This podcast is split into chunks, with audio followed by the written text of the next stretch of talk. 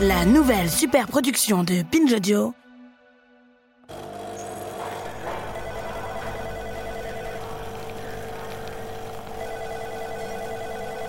Il fait chaud, non? Tu veux pas ouvrir? Pour moi, ça a commencé comme ça, par des sensations un peu désagréables, au bureau, à la maison, dans le métro. Une chaleur qui monte dans le bas du dos, qui s'arrête au niveau du soutien-gorge, qui m'oblige à enlever une voire deux épaisseurs de vêtements l'impression de transporter un mini-hammam portatif qui ne se déclenche jamais au bon moment. La cocotte minute permanente à l'intérieur du cerveau, j'ai mis ça sur le compte de trop de boulot, pas assez de temps pour moi, trop de routine. Le stress, tout le monde connaît ça, non? Moi qui dormais 9 heures par nuit, j'avais soudain le sommeil perturbé, entrecoupé d'insomnie en général autour de 2-3 heures du matin. La libido dans les chaussettes aussi. Le mot périménopausée a claqué dans le cabinet de ma gynéco. C'était un an avant le confinement. Mon fils avait 8 ans et ma fille 6. Je venais faire ma visite de routine. On a parlé de mon stérilet, de mes règles, de plus en plus irrégulières. Elle m'a demandé de tenir à jour sur un petit carnet les intervalles entre les phases de menstruation. Dans un an, vous serez ménopausée, hein, ça devrait pas tarder.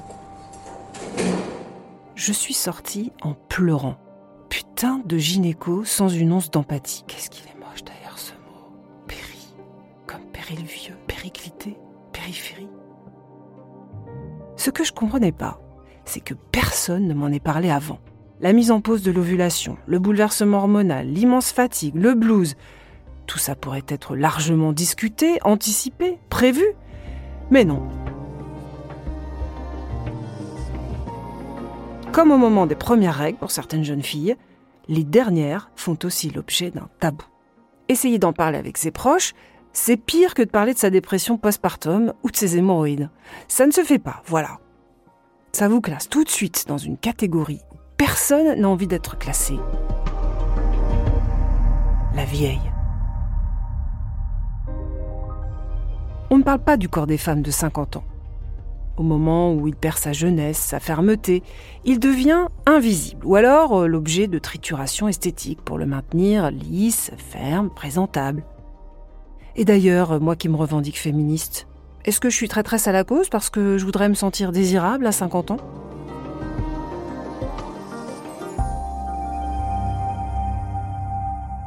La vérité, c'est que la société ne sait pas comment regarder les femmes de 50 ans.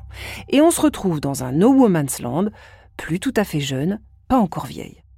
Alors elles sont quelques-unes à se rebeller, à assumer fièrement leurs cheveux gris, à parler ouvertement, bouffer de chaleur, changements hormonaux, traitements de substitution. C'est pas toujours facile pour moi qui fais un métier d'image. Et même, pour une énorme foule invisible de femmes, cette étape fondamentale est vécue comme une phase honteuse. Elle est presque pire que la puberté. J'ai voulu faire ce podcast parce que je ne trouvais pas de réponse à mes questions. Pas sur euh, l'aspect pseudo-médical, hein, les astuces pour se sentir mieux à 50 ans avec son corps qui change. Non, ça, il y en a plein sur Instagram et les magazines féminins. Mais ce que je trouvais pas comme réponse, c'est pourquoi c'est si tabou? Pourquoi est-ce qu'on n'en fait pas un sujet de conversation comme un autre? Oui, nous, je veux dire moi, les copines, les autres, pourquoi est-ce qu'on n'ose pas en parler au boulot, avec nos partenaires amoureux?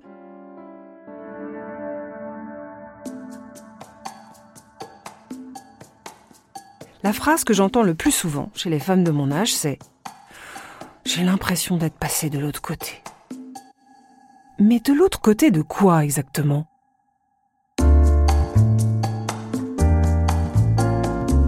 Bienvenue dans Chaud dedans.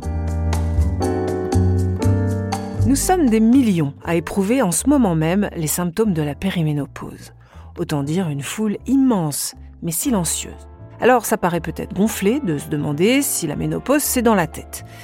Mais moi, je me demande juste si on ne nous a pas mis dans l'idée que ces symptômes étaient ceux du début de notre déclin. C'est aussi pour ça que le sous-titre de ce podcast, c'est Contre l'obsolescence programmée des femmes. Alors pour ce premier épisode, je voulais absolument inviter une femme. Ça me paraissait aberrant de commencer avec un homme. Qu'est-ce qu'il en saurait, lui, de ce qui se passe dans le corps d'une femme à la cinquantaine, de ce qu'elle éprouve dans sa chair, dans sa tête? Et puis, j'ai lu le livre Sexe, croyances et ménopause de Daniel Delanoë, médecin, psychiatre et anthropologue. Sa démonstration de la construction sociale de la ménopause y est limpide. Il raconte comment, à travers les âges, la société a regardé les femmes qui vieillissent. Et ça n'est pas reluisant.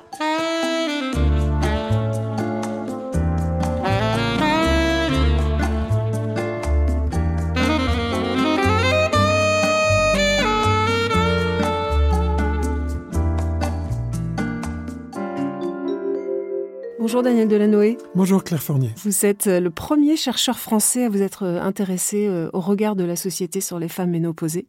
Alors en lisant un peu tout ce que je pouvais pour ce, premier épisode, j'ai trouvé que deux, trois thèses, deux, trois livres, dont le vôtre.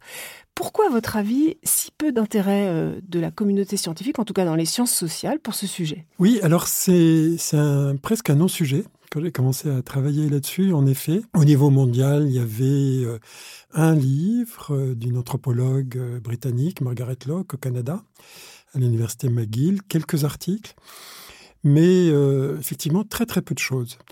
donc je pense que c'est très compliqué de problématiser la question de, la ménopause, de sa construction sociale. C'est presque un écueil de la pensée, même Simone de Beauvoir n'a pas réussi vraiment à déconstruire la, la ménopause dans le deuxième siècle, elle est restée à un niveau assez biologique. Donc je pense que c'est quelque chose de difficile à penser. Et vous vous êtes même euh, attiré les sarcasmes hein, de certains de vos collègues. C'est vrai que certains vous ont dit euh, ça te fait pas bizarre d'être monsieur ménopause Sarcasme, le mot est fort, mais disons des petits sourires. Euh. Oui, c'était c'était étrange que qu'un homme s'intéresse à, ce sujet, à ce sujet, fasse une recherche là-dessus. Et comme la ménopause était un tabou, euh, j'ai été en quelque sorte euh, contaminé par le tabou. Hein. quand on, quand on, étudie un objet, eh bien le, statut de l'objet déteint sur celui du chercheur. Alors justement, il y a quelque chose de, très énervant que vous allez nous aider à déconstruire, c'est l'espèce de de tabou, vous le dites, de stigmates euh, qui pèsent sur les femmes qui n'ont plus de règles, qui sont donc ménopausées. C'est pas quelque chose qu'on dit facilement en public, hein, même euh, auprès de son, entourage proche. Par exemple, moi, j'ai pas jugé bon d'en parler à ma mère euh, ou à mon partenaire. C'est vraiment une forme de stigmate? Absolument, oui, oui. Le fait d'être ménopausée, donc d'être après la période de, de fonction reproductive, fait l'objet euh, d'une exclusion sociale, euh, d'un rejet, d'un stigmate, en effet, d'une construction sociale extrêmement négative, qui est toujours présente finalement. C'est une espèce d'inconscient historique auquel se, viennent se cogner finalement les, les femmes ou les personnes qui abordent cette question, les femmes qui en, travers, qui en font l'expérience.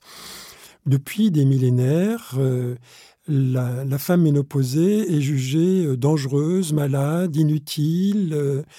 Et ça pèse encore beaucoup. Et donc, mon travail a été d'en faire l'archéologie de ce stigmate, de cette négation, euh, cette domination, euh, puisqu'on peut la nommer comme telle, symbolique, qui s'exerce sur cette euh, période de la vie des femmes. Domination de la part de qui?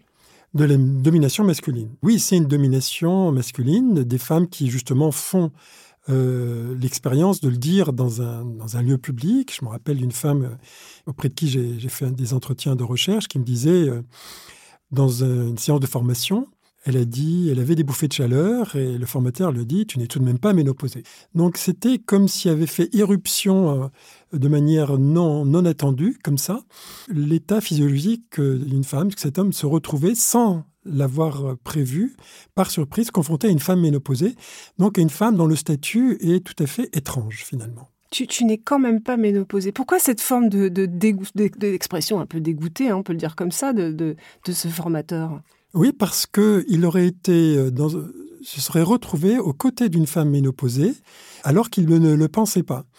Et donc, c'est une expérience qui pouvait lui faire peur parce qu'il aurait été euh, entraîné finalement dans, le stigmate, dans, la cascade dans une cascade du stigmate, du stigmate que touche la femme ménopausée. C'est-à-dire, un mari, par exemple, peut dire Je ne vais pas dire à mes copains que ma femme est ménopausée, mmh. on va penser que je suis passé du côté des vieux hein, aussi. Euh, donc, oui, c'est la contagion du stigmate. Alors moi, je suis comme euh, beaucoup de femmes de, mon âge hein, euh, qui ont dû s'habituer justement à l'apparition de, bouffées chaleur. C'est le, stigmate le plus, le premier hein, qui arrive à l'arrêt des, règles, euh, un des plus distinctifs. alors moi, quand ça m'arrive, j'essaye de prendre l'air le plus détaché possible, de pas le laisser voir. Pourquoi cette honte, selon vous, cette dissimulation? Alors je pense que la bouffée de chaleur indique le statut physiologique de la personne. Alors que quand on a ces règles, c'est pas visible. Il y a tout un processus de dissimulation du sang menstruel dans l'espace domestique, dans l'espace extérieur, qui fait que, à première vue, on ne sait pas si une femme a ses règles ou pas. Quand une femme a des bouffées de chaleur, elle ne peut pas le dissimuler. Et c'est donc visible. Ce, signe visible renvoie finalement est un terrain d'affrontement justement de la domination. Et deux exemples montrent très très bien. Il y a un, gynécologue qui était un grand promoteur du traitement hormonal à la grande époque des années 90, qui raconte qu'il avait fait un film où il y avait un conseil d'administration, une femme avait des bouffées de chaleur et elle était horriblement gênée, mais grâce au traitement hormonal, elle euh, pouvait continuer ses fonctions sans être euh, gênée. Et à peu près au même moment, les féministes euh, américaines, qui ont été très productives et très critiques sur le, terrain de la ménopause, beaucoup plus que les féministes européennes et françaises, il y a un groupe de self-help qui s'est appelé Red Hot Mamas et qui disait revendiquez vos bouffées de chaleur, euh, dites que vous êtes ménopausée et euh, Gail Rubin disait les bouffées de chaleur vont éliminer les conseils d'administration. Vous voyez la valeur du signe dépend soit on est du côté effectivement de l'assignation des femmes à un statut de fonction reproductive en dehors duquel elles n'ont aucune existence, légitimité sociale, soit on, est du côté féministe et on défend euh, un statut des femmes, quel que soit leur statut reproductif.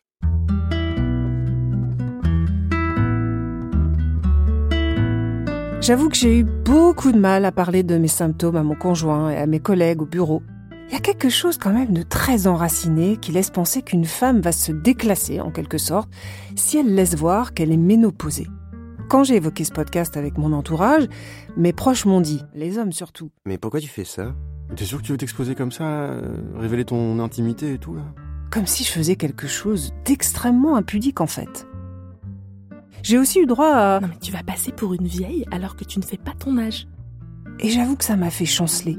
Je me suis dit qu'en effet, je prenais un risque. Le risque de passer pour une vieille peau. Encore un terme bien sympathique, tiens. Surtout avec mon boulot, qui est un boulot d'image. Est-ce que me outer comme une femme ménopausée alors que je fais de la télé, ça comporte un risque de me démonétiser? Que pensera mon employeur, enfin mes employeurs, ma rédaction en chef, les hommes évidemment, mes collègues Est-ce qu'ils me regarderont différemment? Euh, au fond, euh, l'idée derrière tout ça, c'est quand même euh, qu'une femme qui n'est plus fertile est un peu moins femme, hein, c'est ça? C'est tout à fait ça. C'est l'assignation vraiment des femmes au statut de, reproduction, hein, de fonction de reproductive, d'objet sexuel. Et cette assignation ne leur laisse aucune autre place, à part quelques places dont on va parler justement. Et cette, euh, cette situation, cette assignation a été euh, exprimée avec beaucoup de densité par un psychiatre américain qui s'appelle David Robben, qui en 1969 a écrit un livre Tout ce que vous avez voulu savoir sur le sexe, qui a donné son idée au film de Woody Allen, où il dit ceci Ayant épuisé leurs ovaires, elles ont épuisé leur utilité en tant qu'être humain. Donc tout est dit. Hein. Et ce, thème a été repris ensuite dans les publicités médicales. Vous parlez euh, dans votre livre de, ces campagnes publicitaires pour les patchs hormonaux qui, induisent ça, le disent pas clairement, mais elles l'impliquent hein, en renvoyant à, l'éternel féminin. Alors ça, c'est aussi un, slogan des années 90, on ne parle pas des années 50, 60, on parle de euh, il y a 30 ans à peine. Oui, alors c'est vrai que la découverte des hormones oestrogènes, puis leur commercialisation, a fait l'objet d'une intense promotion publicitaire, euh, en particulier en France dans les années 80 et surtout 1990. Et donc, il y avait tous ces promoteurs du traitement hormonal, des, médecins qui étaient euh, vraiment payés par les laboratoires euh, et qui faisaient cette promotion. et une grande publicité dans les journaux médicaux ou aussi à la télévision. Et donc, c'était l'occasion d'un discours qui se présentait comme euh, plutôt généreux et bienveillant envers les femmes, mais qui en fait était extrêmement misogyne, comme euh, ces commentaires qu'il y avait dans les publicités, ces textes, ces sous-textes, pour que la femme reste femme avec le traitement hormonal ou pour que l'éternel féminin dure. L'implicite, qui est le discours, si vous voulez, implicite, sous-jacent, c'est que la femme n'est plus une hmm. femme, en effet, après la ménopause. Ce qui veut bien dire que la femme n'a de valeur sociale que si elle, peut faire des enfants. Il y a cette publicité aussi que, que vous avez montrée lors d'une de vos conférences euh, sur un traitement hormonal qui est censé permettre euh, à la femme de garder ses attributs de femme. Euh, le modèle photographié portait un colon rouge. Alors là, au niveau de la, subtilité, on est pas mal. Hein Absolument. Oui, oui, il y a tout le rouge. le rouge, le, le rouge du sang. Absolument. Est-ce qu'on pourrait voir de telles campagnes aujourd'hui? Je pense qu'aujourd'hui, la domination masculine est sans doute moins forte que dans les années 90. Parce que les femmes ont conquis encore plus de place dans, l'espace public, euh, dans l'espace professionnel, des rôles valorisés, euh, dans tous les secteurs aussi de, pouvoir. Et que même si effectivement il y a des secteurs où il y a des, des backlash, des revendications masculinistes, on peut faire l'hypothèse quand même que beaucoup d'indicateurs de la domination masculine sont moins importants aujourd'hui. Et donc, il y aurait quelque chose, et sans, sans parler de MeToo, bien entendu, tout ce qui est sexiste est maintenant euh, bien plus facilement repéré et critiqué qu'il y a une trentaine d'années. Donc je pense que ça passerait pas. Pourtant, vous parlez quand même d'une perte de valeur sociale après euh, l'arrêt de la fertilité.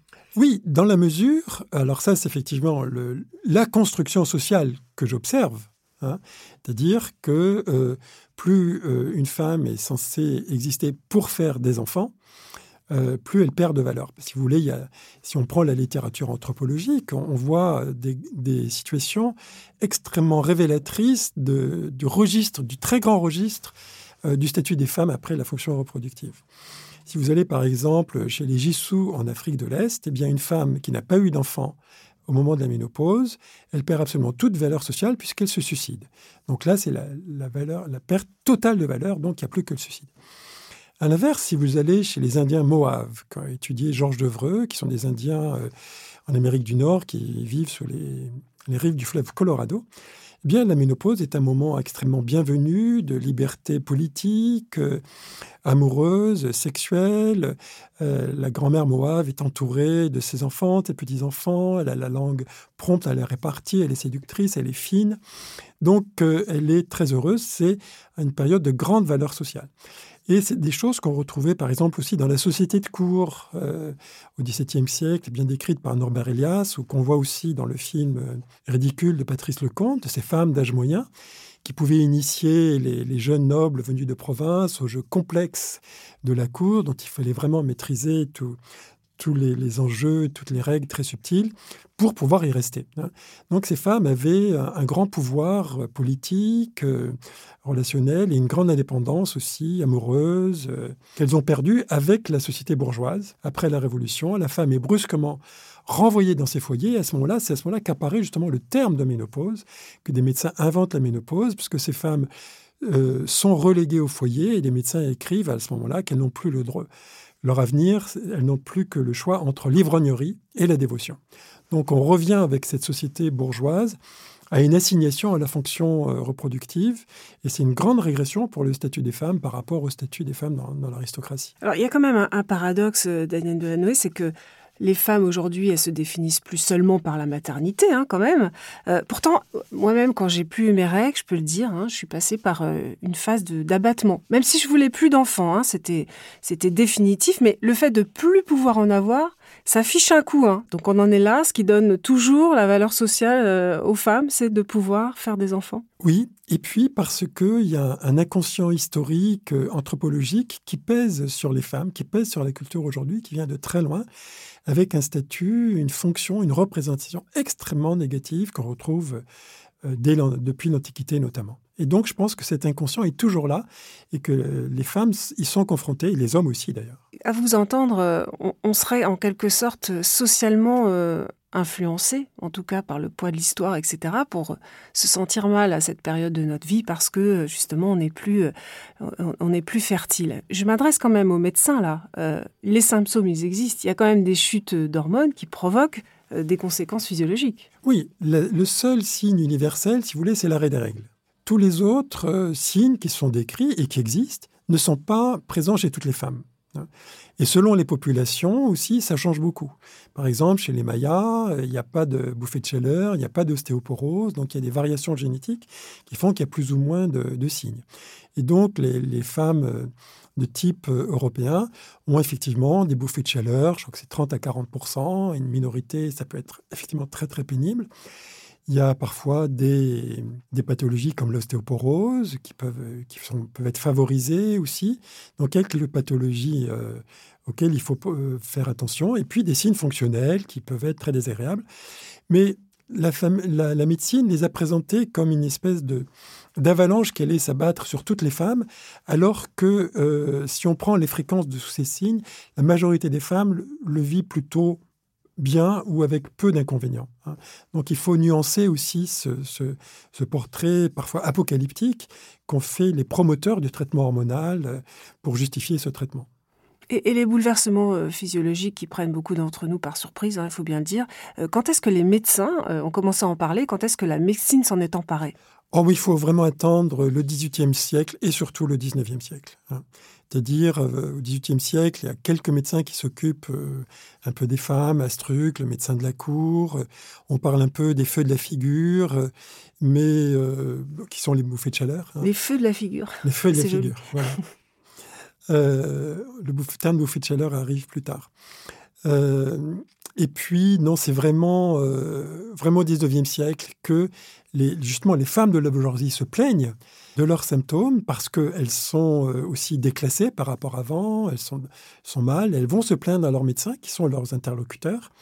Et à ce moment-là, ils s'inquiètent aussi parce qu'elles ont des saignements euh, à cause de, du fait qu'elles n'ont plus des, enfants euh, régulièrement tous les deux ou trois ans selon le, pattern traditionnel, mais il y a un espacement des, naissances euh, dans les classes supérieures, pas le coït interrompu. Donc ça favorise la, formation de fibromes qui saignent effectivement à la cinquantaine. Donc les femmes saignent, vont se plaindre chez leur médecin qui s'inquiète et donc qui font, qui construisent ce, ce tableau. Et c'est à ce moment-là d'ailleurs que le terme ménopause est créé par un médecin français, Charles de Gardanne, et ça a été repris dans toutes les langues européennes, en Angleterre, etc. Donc, euh, c'est la France qui a créé ce, terme, peut-être euh, avec ce, triomphe de la bourgeoisie qui, a vraiment pénalisé les femmes et qui font, ils sont beaucoup plaintes. Et donc, il y a eu ce ménopause, ça veut dire ménospausis, l'arrêt des règles.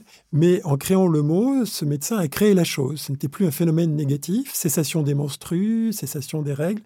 Ménopause, c'est devenu une chose qu'on pouvait, qui pouvait exister en elle-même et euh, à laquelle on a prêté, alors là, une liste infinie de, troubles. Un médecin qui disait euh, dans les années 1960 qu'on pourrait décliner tout un traité de médecine en attribuant ces troubles à la ménopause. Donc il a fallu un travail très rigoureux et patient des épidémiologistes pour dire ce qui relevait de la ménopause, ce qui ne relevait pas de la. La dépression, par exemple. Il y a eu tout un tas de, de textes qui disaient qu'il y a une dépression liée à la ménopause. En fait, non. Les femmes qui sont déprimées à la cinquantaine, elles l'étaient déjà avant. En fait, la ménopause a un effet protecteur vis-à-vis de, de la dépression. Donc il y a beaucoup d'idées reçues médicales qui ont été euh, donc reprises par des travaux scientifiques, mais assez récents, parce qu'il y a eu un désintérêt de la médecine vis-à-vis de la ménopause. En fait, c'est quand il y a eu une épidémie de cancer de l'utérus euh, dans les années 70 aux États-Unis, euh, parce qu'on prescrivait des éstrogènes, des estrogènes à tir-larigot sans précaution. Il y a eu une épidémie de cancer de l'utérus. Alors, les, scientifiques se sont dit, mais qu'est-ce que c'est que cette histoire? Pourquoi on prescrit comme ça pour alors qu'il n'y a pas de, pathologie grave. donc là, on a commencé à faire des recherches. Donc c'est tout à fait récent. Donc on commence à parler euh, de ménopause au 19e siècle, si je vous suis bien. Exactement. avant ça, euh, on en parlait, alors comme dans les pièces de Molière, hein, sous le prisme des humeurs, c'est ça? Oui, alors il y a eu euh, effectivement cette représentation de la physiologie des humeurs. Elle aussi, c'est important d'en parler parce que je pense qu'elle elle hante un peu aussi notre inconscient historique et collectif. Donc les humeurs, Françoise Héritier en a très très bien parlé. Et euh, pendant mes, recherches, j'ai eu le, privilège d'avoir quelques entretiens avec elle sur, sur ces questions-là. Donc la ménopause, c'est l'arrêt de l'élimination du sang menstruel. Sang menstruel qui fait dans la plupart des sociétés traditionnelles l'objet de représentations extrêmement négatives. Pline l'Ancien, un grand naturaliste, premier siècle, dit que le sang menstruel est un produit extrêmement dangereux qui va faire, euh, qui va rendre les champs stériles, qui va donner la rage aux chiens, qui va ternir les miroirs. Et euh, il y a beaucoup de tabous qui euh, font qu'effectivement, on ne doit pas toucher le, sang menstruel, qu'une femme qui a ses règles, on le sait, ne doit pas toucher beaucoup de choses. Bon, il y a de la mayonnaise, etc., il y a énormément d'interdits. Donc c'est un produit extrêmement dangereux et la femme est dangereuse à ce moment-là. Et puis, euh, dans ce système des humeurs, le sang qui n'est plus éliminé, il reste à l'intérieur du corps de la femme. Et donc il devient dangereux pour elle. Et finalement, Albert le Grand, qui est un érudit dominicain qui a écrit Du secret des femmes au XIIe siècle, nous montre comment ce, sang reste à l'intérieur du corps de, la femme, et puis ces humeurs ressortent par l'œil, ces humeurs infectent l'air qui infecte l'enfant, et c'est pour ça que l'enfant meurt. Donc il dit que c'est pour ça que quand une vieille femme regarde un enfant, cet enfant peut mourir. Donc c'est une des versions du mauvais œil. Donc c'est pour dire la toxicité et le danger que représente euh, ce sang. Et au XVIIIe siècle, la femme devient malade. Donc elle devient plus dangereuse pour l'extérieur, elle devient malade. Diderot parle des maladies longues et dangereuses que les femmes connaissent à cet âge de la vie. Et donc ce sang euh, s'accumule et va s'accumuler dans, l'estomac, dans, différents organismes et donner des maladies à cause de ça. Dans le cerveau, ce qui va donner l'hystérie, etc. donc on faisait des saignées. On faisait des saignées pour enlever ce sang, ou euh, on faisait des fumigations pour refaire redescendre. Voilà. J'ai même lu avec horreur dans votre livre qu'on on mettait des sangsues sur les, pieds, voire la vulve. C'était carrément de la torture. Hein. Tout ça pour éviter que ce fameux sang qui restait coincé n'empoisonne les femmes. Exactement.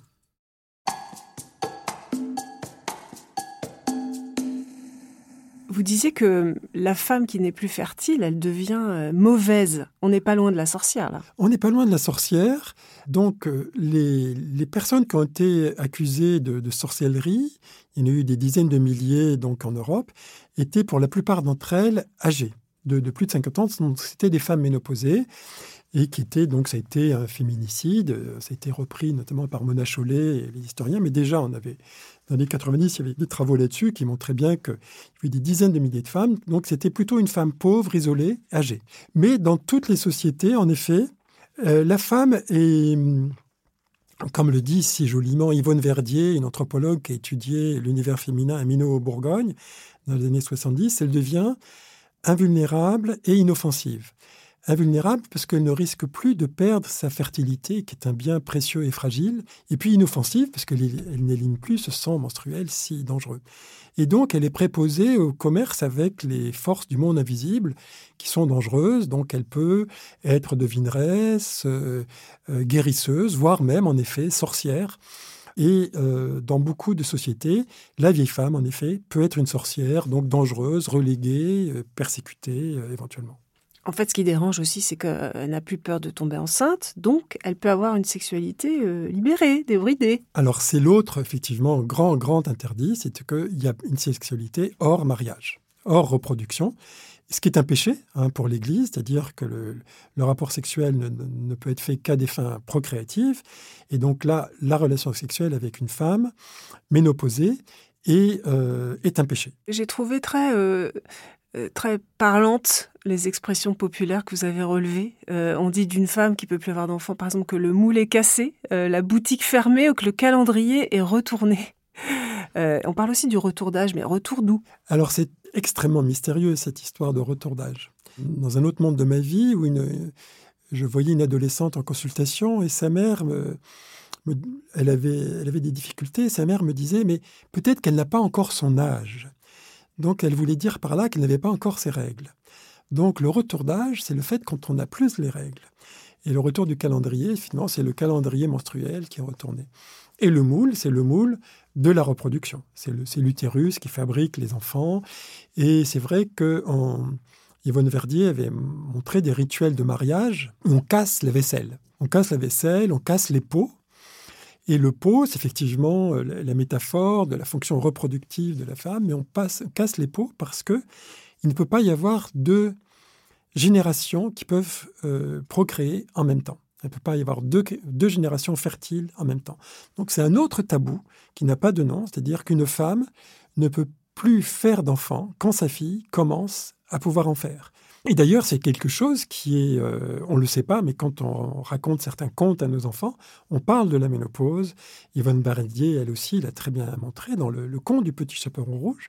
En fait, c'est l'histoire d'une petite fille qui va avoir ses règles et qui va rencontrer sa mère ou sa grand-mère, c'est un peu équivalent, qui va ne plus les avoir. Et il y a une version euh, du, du Forez euh, qui révèle vraiment les enjeux de ce conte, c'est-à-dire le loup tue la grand-mère et fait une fricassée avec les tétons de la grand-mère et dit au petit chaperon rouge mange les tétons, les tétines de ta mère grand. Et donc euh, la, morale de l'histoire, c'est que il y a une, un transfert, si vous voulez, des attributs génésiques. Il en fait du boudin aussi avec le sang de la grand-mère. Donc euh, euh, les, tétines, les tétons, le sang, elle va les incorporer. À ce moment-là, va devenir pubère, avoir des règles, mais ça passe par la mise à mort violente, si vous voulez, de la femme de la génération précédente. Hein. Donc c'est cette rivalité autour des, hommes, fait y a une seule femme qui peut avoir des, enfants euh, dans une même maison, une seule génération. Donc c'est ça que, montre ce, ce, conte, et comme Blanche-Neige aussi. Hein, c'est la même chose. Quand le, la, marâtre demande au, miroir Suis-je toujours la plus belle? Un jour, le, miroir lui dit qu'elle n'est plus la plus belle. Mais la plus belle, c'est celle qui a ses règles. Et donc, si elle n'est plus la plus belle, c'est qu'elle n'a plus ses règles et que Blanche-Neige les a. Et donc, elle est en rivalité. Euh. Donc, dans cet univers paysan, si vous voulez, euh, il y avait une, exclusion brutale des femmes euh, effectivement d'un certain univers avec le, bris des peaux, tout ça. Il fallait qu'elle quitte le registre de la, procréation. Euh, le de la reproduction plutôt que procréation. Le calendrier retourné, ça me fascine cette expression. Ça, fait un peu écho euh, à cette phrase que j'entends tout le temps dans la bouche de mes amis quinca. je suis passé de l'autre côté. De l'autre côté de quoi, à votre avis Je pense que c'est de l'autre côté du cercle des femmes qui sont fertiles. Hein, c'est vraiment ça. Du côté des vieilles dames, du côté des moules cassés, de, tout cela. C'est ce que me disaient ces femmes hein, que, j'ai eu en entretien. Euh, je ne suis plus une femme fertile, je suis passée de ce côté-là. Et cette expérience, cette croyance aussi, est d'autant plus euh, prégnante justement que les femmes sont assignées à l'espace domestique. Alors bon, euh, maintenant les, c'est le cas de très peu de femmes. La plupart des femmes travaillent, ont des travaux euh, reconnus, ont fait des études euh, valorisées.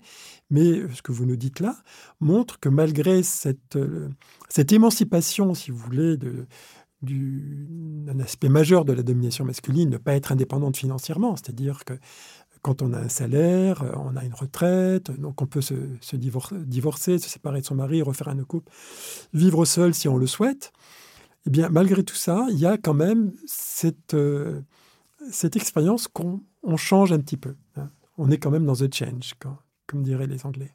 Vous parlez de ces femmes qui, travaillent aujourd'hui, euh, qui euh, donc ne devraient pas avoir cette, cette sensation que si elles n'ont plus la capacité physiologique d'avoir des enfants, elles sont passées du côté des vieilles femmes. Mais c'est très intéressant dans les enquêtes que vous avez faites, c'est que vous avez euh, trouvé qu'on n'aborde pas cette période de la vie de la même façon selon sa classe sociale.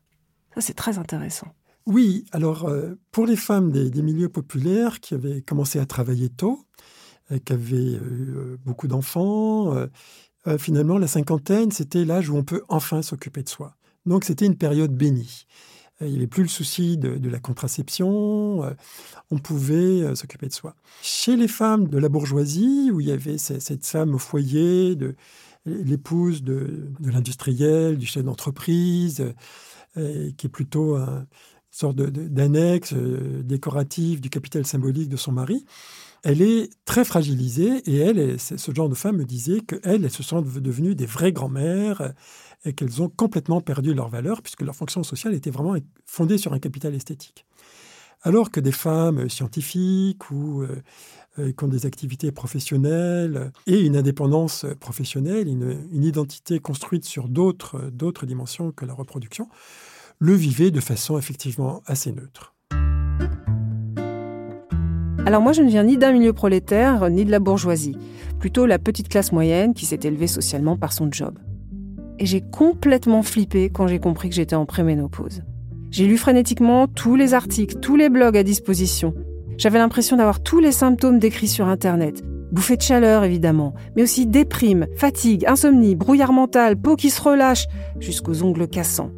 Oui, parce que peut-être que c'est une construction sociale, hein, mais les phénomènes physiques sont bien réels quand même, hein, ce n'est pas que dans la tête. Alors il paraît que j'ai de la chance parce que mon petit hammam portatif qui se déclenche comme on lui semble, au moment évidemment je ne peux pas enlever mon manteau, en conduisant par exemple, ce petit hammam donc ne me monte pas au visage. La chaleur intense s'arrête au milieu du dos. En revanche, j'ai des amis qui m'ont raconté des tsunamis de chaleur ultra rapides, ultra gênants, à vouloir se mettre la tête dans le frigo ou en t-shirt par 2 degrés. Depuis peu, ma meilleure amie ne se trimballe plus sans son éventail qu'elle sort même en novembre, ce qui lui donne un côté très Montespan. J'adore.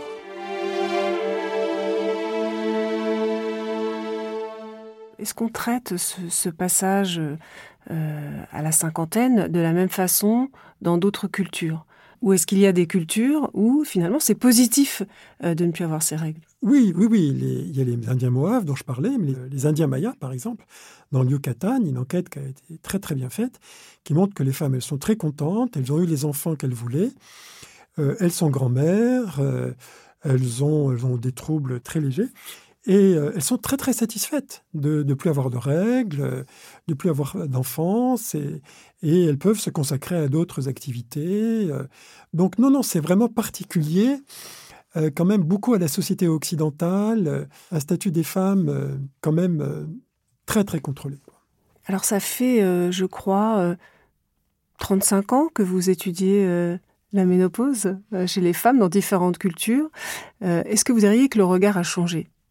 Donc j'ai fait des recherches jusque dans les années 2010. Après j'ai travaillé sur autre chose. il faudrait refaire une étude pour avoir une réponse, si vous voulez vraiment très argumentée à votre question on peut faire l'hypothèse que ça a bougé. Je pense que la sensibilité euh, à, la dévalorisation des femmes, au, regard sexiste, vous pourra porter aussi euh, sur euh, le regard finalement qu'on peut dire sexiste des hommes sur la ménopause, la société sur les femmes ménopausées. Je pense que il y a un, esprit critique qui s'est beaucoup aiguisé par rapport au discours effectivement qu'on identifie maintenant comme sexiste et des dévalorisants vis-à-vis des femmes. Donc c'est le moment de parler de, ménopause. Oui, de faire tomber les derniers tabous. Oui, ah oui, c'est un bon moment, oui.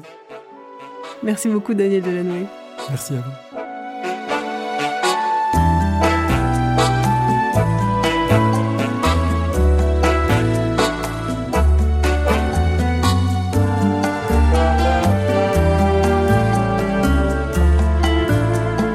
Je suis Claire Fournier. J'ai créé et j'anime Chaud dedans pour Binge Audio. Ce premier épisode a été réalisé par Elisa Grenet et produit par Lorraine Bess. Dans deux semaines, l'épisode 2 parlera de notre corps, des effets euh, physiques de la périménopause et comment y faire face. Et dans les épisodes qui suivent, on parlera sexualité, politique, maternité. Cette période, c'est un voyage vécu très différemment par chaque femme. Alors parlons-en.